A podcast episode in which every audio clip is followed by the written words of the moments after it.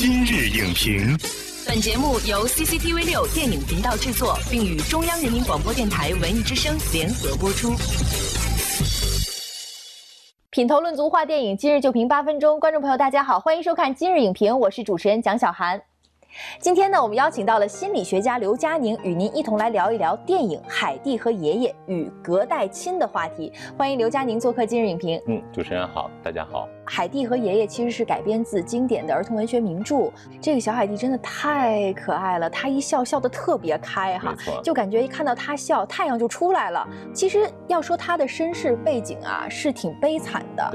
幼年就失去了双亲，差点被送去孤儿院。按理说，在这样的一个背景下，心里应该有所缺失吧？她为什么能有这样的一个健康的心态呢？第一，她生活的环境。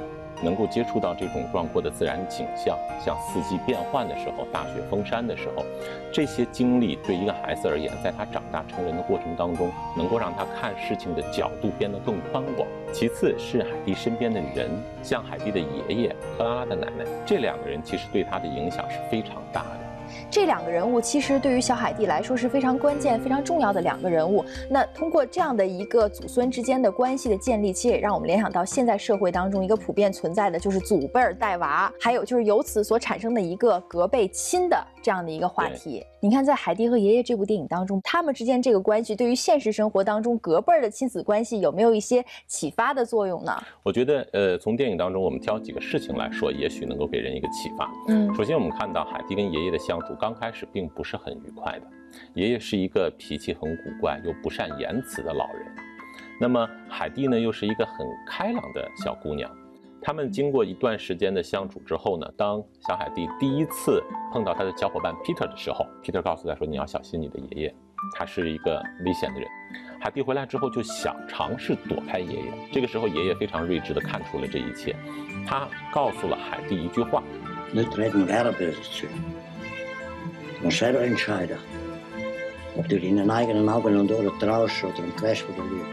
这句话其实，在我们现在成年人来看，是一个。”非常稀疏平常的金句吧，鸡汤。但是对于五岁的小女孩来说，这句话可能会一直引导着她。同时，我们又看到说，爷爷在认可了海蒂之后，为她亲手做了一个目标，是一只鹰，帮她亲手打造了一个椅子等等。这些行为可以让这个小女孩非常直接地感觉到，我是被爱着的，我是被需求着的，有人会感受我的感受的。其实我们说，现在中国的社会，祖辈带娃的方式呢，就是经验带娃。嗯，那我怎么把我的儿子养大的？我觉得这套方法一定是可以在我的孙子上面实行的。嗯，当然了，实际上无论老一辈人如何去更新、去找寻这种最新的育儿理念，他仍然会跟自己的儿子在教育自己的孙子上面有矛盾的。嗯，我们这一代人小的时候可能。我们想上一个网是非常困难的，甚至都没有网络。而今天信息爆炸，那么对于我们的父母而言，他们如何去掌控一个我们小的时候不存在的事情？嗯，这个就是一个新的难题。那么对于我们这一代人来讲呢，我们叫主观选择型带娃。我认为什么事情对孩子是最好的？嗯，比如说我们看到有一部电影里面叫。天堂回信，母亲从国外回来，看到这个孩子的爷爷对自己的儿子非常的溺爱放纵，完全不管，所以这个妈妈就非常不满意，于是呢就给这个孩子布置了很多很多的作业让他去做。其实这个就是一个很典型的例子，两种不同的观念的冲击，才造成了说在育儿问题上有矛盾。但是有的时候吧，这样的情况又。不可避免，他们退休之后的最大的乐趣和最艰巨的任务，其实就是帮助你把小孩带大。嗯，那你说这种矛盾怎么解决？用什么样的方式能够呃让这个祖辈带孙儿能够有更好的一个效果？嗯，比如说我们看到海蒂和爷爷这部电影里面，克拉拉的奶奶，当她发现新来的这个小姑娘海蒂是不识字的，她给小海蒂看了一个绘本，这个绘本所描述的场景是小海蒂最向往的，也是最思念的。那么在故事最关键的地方，奶奶。说，我不给你讲了，你自己去读。就用这种方式，其实激发了小海蒂的一个学习的兴趣和热情。所以我觉得找到非常好的教学方法，让孩子能够学到他该学到的这些东西，也是非常关键的。Wenn dir etwas Freude macht im Leben, dann musst du es einfach tun. 首先，这样我们要了解为什么。呃，隔代带孩子容易溺爱，这个分两方面的原因。嗯，作为我们的父母来讲呢，他在教育我们的时候会留下无数的各种各样的遗憾。嗯，这个遗憾其实要一定会有一个出口，让他补偿到某一个人身上，这是其中的一个原因。另一个原因，我们说，随着老年人年龄的增长，他们也会希望有一个陪伴，有一个依赖。那么这个时候，一个。年纪非常小的孩子就会成为他们生活的中心，你会发现他所做的所有的事情都是围绕着另一个人在做，就是所有事情的出发点不再是家庭，而是我的孙子要怎么怎么样，在我们看来就是溺爱。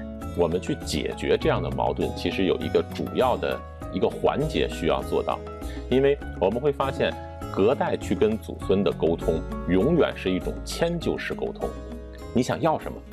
你想吃什么？祖辈在对话之前，他已经默认了自己的孙子是需要的。我印象比较深的，《我们天上见》这部电影，他鼓励自己的外孙女去学体操。当外孙女受到挫折的时候，他在边上并没有说很溺爱的说不要练了，而是扮猴子的样子去逗孙女去笑。同样，在这个海蒂非常想念自己的小伙伴的时候。爷爷坐着雪橇，带着海蒂从山上一路滑下来，让两个小伙伴见面。像这些举动，都是一个不善言辞的老人，他细心的花了时间，用了心思去观察自己的小孙女，然后做出了回应。这个是其中的一个方法。第二呢，我觉得需要在整个的相处过程当中提出一个奖罚机制。什么事情可以做，什么事情不能做？为什么不能做？如果做了要怎么办？这个具体的就要看针对不同的家庭去讨论了。嗯，如果说我们再引申一步来讲的话，祖辈带孙的这个过程当中，他一定是需要很多契机，让祖辈的爷爷奶奶能够去思考自己现在带自己孙子的方式是否是最合适的。我们说让他们重新建立一种新的教育体制，对他们来讲是非常困难。我们更多的是希望带孩子的这个爷爷或者奶奶，能够多花一些时间去思考，去多看一些海蒂和爷爷这样的电影，有一些启迪，能够让他们发自内心的改变和自己孙辈们的相处方式，这个可能是相对最有效的方法。好，感谢佳宁的精彩解析。观众朋友们，我们今天的互动话题是如何看待隔代亲的现象？